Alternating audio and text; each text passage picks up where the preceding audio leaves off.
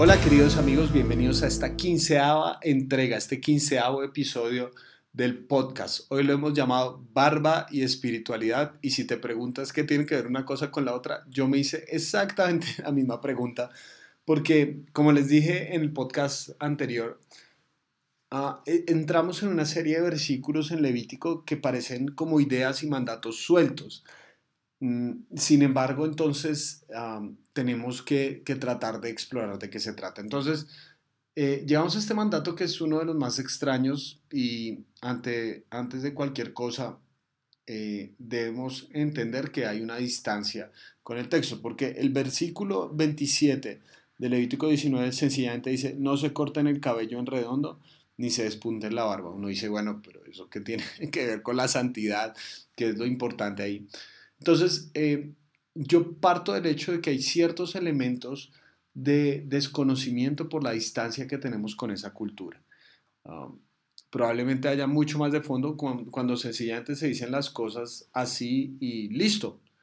Eh, infieren que uno lo entiende, pero uno tiene que tener un contexto, uno tiene que tener eh, exactamente qué, qué, qué, ocurrió en ese momento. Así que doy por sentado que probablemente muchas de, las cosas originales se me escaparán y habrá otras personas que hayan tenido eh, una, una, visión un poco más amplia del significado de esto, porque lo que yo veo es que se manda este mandato sin ningún tipo de explicación adicional.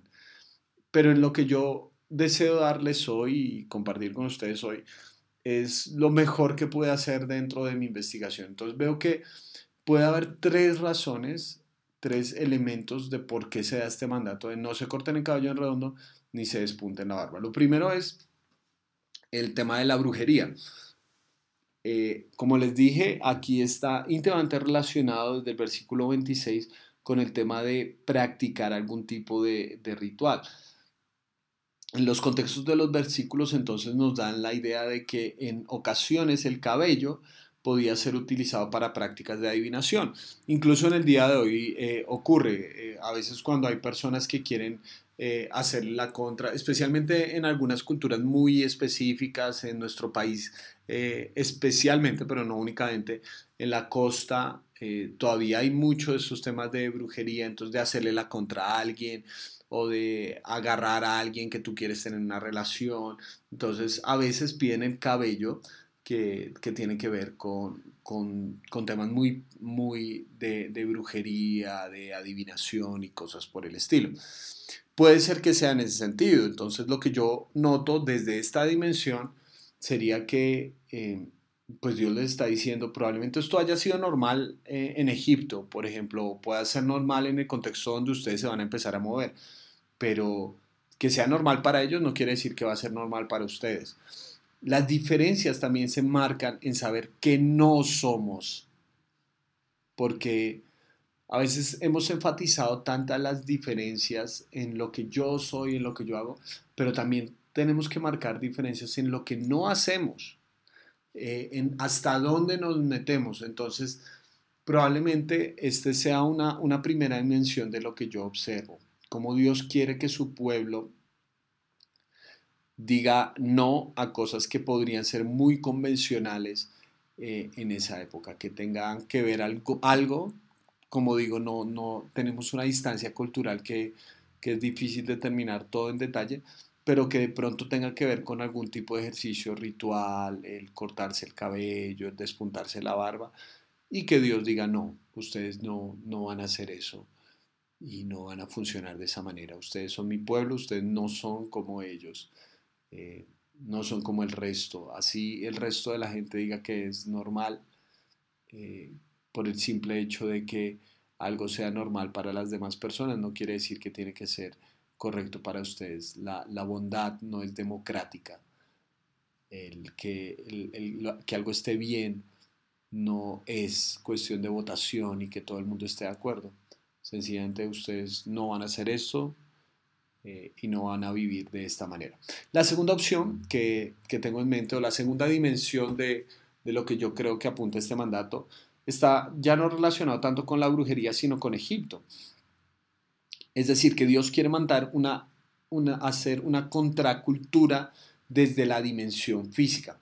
los egipcios, eh, si ustedes lo investigan, estaban, eh, especialmente Faraón y algunos de ellos, eh, probablemente cuando, encontramos muchas, y se han encontrado un montón de, de, asuntos en las pirámides y en investigaciones arqueológicas, como para ellos estaba muy relacionado su adoración a los dioses con la calvicie y con ser lo más lampiños posibles, o sea, se afeitaban incluso las cejas y no tenían ningún vello eh, en el cuerpo, no, no era normal ver a un faraón y los registros arqueológicos así lo muestran, no es normal ver a un faraón con una barba, tal vez tenían algunas simulaciones de lo que sería una chivera, pero eran eh, artefactos físicos y artesanales que les hacían en honor a ellos para adorarlos, pero los, los los egipcios normalmente eh, se, determinaban por este aspecto, ¿no? Entonces, es muy probable que Dios quiera marcar una dimensión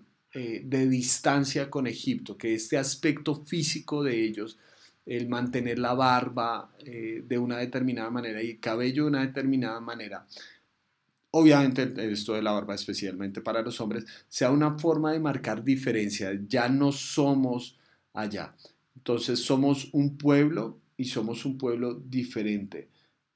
Eh, cada vez que vamos a algo tan simple como cortarnos la barba, recordamos que somos pueblo de Dios, que, que Dios nos liberó de Egipto. Es este recordatorio constante, puede ser, de un símbolo de, de quién es Dios para ellos, el Dios que los liberó eh, y esto de los símbolos en nuestra cultura ya no tenemos mucho, pero es eh, eh, uno de los símbolos que queda es el anillo, por ejemplo, en el matrimonio. El, el, anillo que yo tengo en mi mano significa que yo le pertenezco a mi esposa, que yo ya no soy posesión mía solamente, sino que soy de alguien más, que le debo fidelidad a esa persona. Entonces, imaginémonos una escena. Supongamos que llego a una fiesta y veo a una mujer muy hermosa, estoy sin mi esposa en esa fiesta y veo a una mujer muy hermosa y yo quiero acercármele, me quito el anillo y lo guardo en mi bolsillo. Si ustedes estuvieran viendo esa escena, no dirían solamente como, ah, mira, está guardando su joya, no pensarían en, en la seguridad de, de Miguel, quién sabe qué está haciendo al acercarse a esta muchacha, puede ser peligrosa, sino probablemente pensarían, este tipo es un descarado, ¿sí? Quiere serle infiel a su esposa. ¿Por qué razón? Porque estoy guardando el anillo, el símbolo de mi matrimonio, el símbolo de mi fidelidad a mi esposa, lo estoy escondiendo. Entonces, eso quiere decir que el anillo no es solamente una joya, aunque sí lo es, sino que apunta a algo más, significa algo más grande. Probablemente eso tenga tenga algún tipo de sentido cuando hablamos de la barba. Que no se la despunten ni corten su cabello eh, en redondo. Probablemente sea eso, sea que esto es un símbolo de algo más que, que Dios quiere recordar a su pueblo, aún en la dimensión física, de dónde salieron, de que ellos ya no son de Egipto, y eso eh, está muy ligado con otros descubrimientos que se han hecho y es que el, tema de rapar a alguien o el quitarle su, cabello eh, estaba íntimamente ligado con la esclavitud. Eh, en Egipto se han encontrado ese tipo de evidencias porque no solo tenía que ver con la dimensión de Faraón, ¿no es cierto? Y todos tenemos que ser como Faraón, sino en un sentido el, quitar la dignidad de una persona. Más adelante lo vimos, lo, veremos eh, en el libro de jueces, cuando ustedes leen la historia de Sansón y a Sansón lo capturan. Y claro, uno puede decir, no, pero es que el cabello de Sansón era donde estaba la fuente de su poder. Sí, pero es que ellos le quitan también eh, su cabello, no solamente por el aspecto del poder, sino que lo siguen humillando, ¿no es cierto? le, quitan sus ojos y lo ponen en un trabajo sumamente denigrante. Entonces, este símbolo físico del cabello eh, termina por convertirse en un recordatorio de ya no somos esclavos, ya, ya no somos Ya no somos lo que solíamos ser. Como de una forma tan sencilla y algo tan simple como el corte de un cabello o, o de una barba puede convertirse en un recordatorio incesante de donde estuvimos, pero ya no estamos. Y, y, se convierte obviamente en un tema de gratitud, ¿no es cierto? Porque tú puedes agradecer como pueblo y decir, gracias porque nos sacaste de Egipto, no lo merecíamos, sí, pasamos por otro montón de cosas, pasamos por cosas terribles y todo eso, pero hasta aquí nos has traído. Entonces, cuando ves tu barba, ya no solamente ves un montón de pelos, sino que estás recordando la fidelidad de Dios porque esto se puede convertir en un símbolo de algo más profundo. Hablando de eso, se me ocurre pensar en el tema de las cicatrices. ¿Cómo interpretas tú las evidencias físicas de tu vida? Hay personas que ven las cicatrices, ¿verdad? Y, y se quejan, ¿no es cierto? se quejan todo el tiempo de lo dura que les ha tocado la vida, de por qué tomé esa decisión, las miran y uno, y uno tiene esa opción, ¿sí? En, en, mi mano hace un tiempo la última cicatriz que, que tengo es porque me hicieron una cirugía en la mano de un huesito que se llama el escafoides que se me desplazó y lo tuvieron que volver a poner en su lugar y tengo una cicatriz de 17 punticos aquí en mi mano derecha. Yo la puedo mirar todo el tiempo y decir, ¿por qué Dios? ¿Por qué decidir a jugar fútbol ese día y quejarme todo el tiempo? Hay personas que deciden ver sus cicatrices y todo el tiempo estarse quejando de eso. Sí, hay gente que puede decidir ver la barba y decir, pero nosotros fuimos esclavos en Egipto, ¿por qué me exigen que hay gente que puede decidir ver los símbolos de esa manera o tú puedes mirar tus cicatrices y decir, sobreviví. Por la gracia de Dios fui más fuerte que eso. Me hirieron, pero no me mataron. Quizás eso es lo que Dios quiere que su pueblo recuerde por algo tan simple como la barba, que recuerden su historia, que recuerden que, que fueron esclavos, pero ya no lo son, porque Dios intervino en la historia y la cambió. Y eso va muy conectado con el tercer aspecto que podría haber, que lo denomino espiritualidad. Porque la pregunta para mí seguía ahí, ¿no? Porque algo tan simple, o sea, bueno, listo, o sea, si tomamos el tema de profundidad y todo eso está bien, pero porque algo tan cotidiano como sencillamente no cortarse la barba y no despuntarse el pelo de una determinada manera. Y pensé que en, en, Levítico 19 recordamos, en el primer podcast les hablé que Levítico 19 es la idea de sean santos porque yo soy santo. A veces pensamos que la santidad se trata de grandes cosas. Se trata de rituales extraordinarios, visibles, de todo un show, ¿no es cierto?, donde la gente nos puede ver y donde la gente dice, wow, qué espirituales, porque utilizan las determinadas palabras, porque saben citar de memoria ciertos versículos, porque tienen una gran elocuencia. Pero a veces desligamos a Dios de lo cotidiano de lo simple. Cada vez que un hombre se iba a afeitar, estaba tomando una decisión espiritual. Porque todo en la vida importa. Todo en la vida es espiritual, todo en la vida está conectado en nuestra relación con Dios. Porque importa algo tan simple como la lavada de losa, como también importa si vas un domingo a una iglesia, porque importa tu oración, pero también importa cómo te comportas en tu trabajo. Tenemos el peligro de aislar a Dios a ciertas partes de mi vida, de etiquetar un área de mi vida como más santa y al mismo tiempo etiqueto otras como menos santas como que a Dios le importa esta dimensión de mi vida y que no se meta en esta otra. Pero lo que yo veo en este mandato es que Dios se quiere meter en algo tan cotidiano tan íntimo, tan personal y a veces tan pequeño como el corte de un cabello. ¿Por qué? Porque Dios es el gran fisgón cósmico, no, para recordarnos que todo dentro de nuestra vida es sagrado, recordar quiénes somos, que somos santos, somos pueblo de Dios en los actos cotidianos más simples y sencillos de la vida. No se trata de que tú no seas una persona espiritual porque no tienes elocuencia o no tienes grandes capacidades oratorias o porque no lees miles de versículos ni te sabes de memoria un montón de cosas. ¿Qué tal si dotaras de espiritualidad los actos más simples, como los pasos que das, el tipo de comida que consumes, el tipo de ropa que vistes. Es que no se trata de religiosidad o legalismo, no se trata de eso.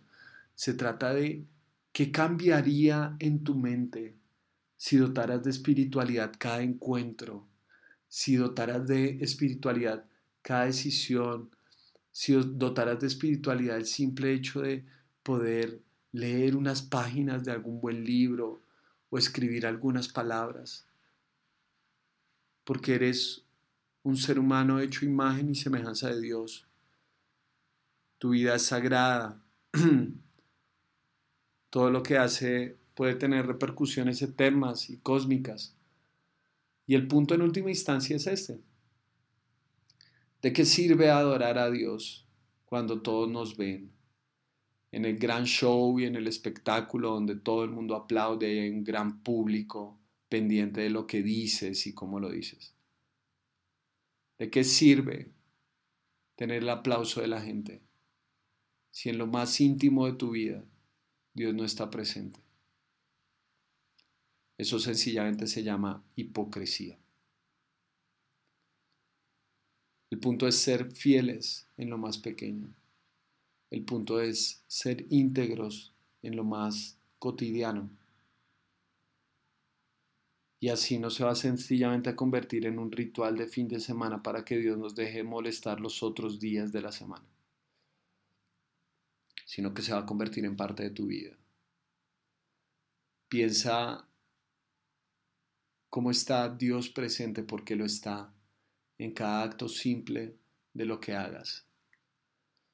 Te animo para que a tu manera puedas ver lo espiritual que tiene la barba. Puedas ver el regalo grandioso de, de la vida que tienes y como algo tan simple es de infinito valor para Dios. Así vas a poder disfrutar más el día a día. Vas a poder disfrutar más las charlas con tus abuelos, el poder acompañar a tu mamá mientras cocina, o el poder tirarte al piso mientras juegas con tu hijo, el poder escuchar estas palabras mientras vas en un transporte público abarrotado de gente o mientras estás sacando tiempo de tu apretada agenda. No sé. Pero cada cosa que haces es valiosa y es sagrada. Algo tan simple como cortarse la barba tiene dimensiones tan profundas como la santidad. ¿Qué tal si empiezas por esos elementos más sencillos? Y a partir de ahí empiezas a construir una espiritualidad sólida y valiosa. Si no le damos a Dios lo cotidiano, ¿cómo pretendemos darle lo eterno?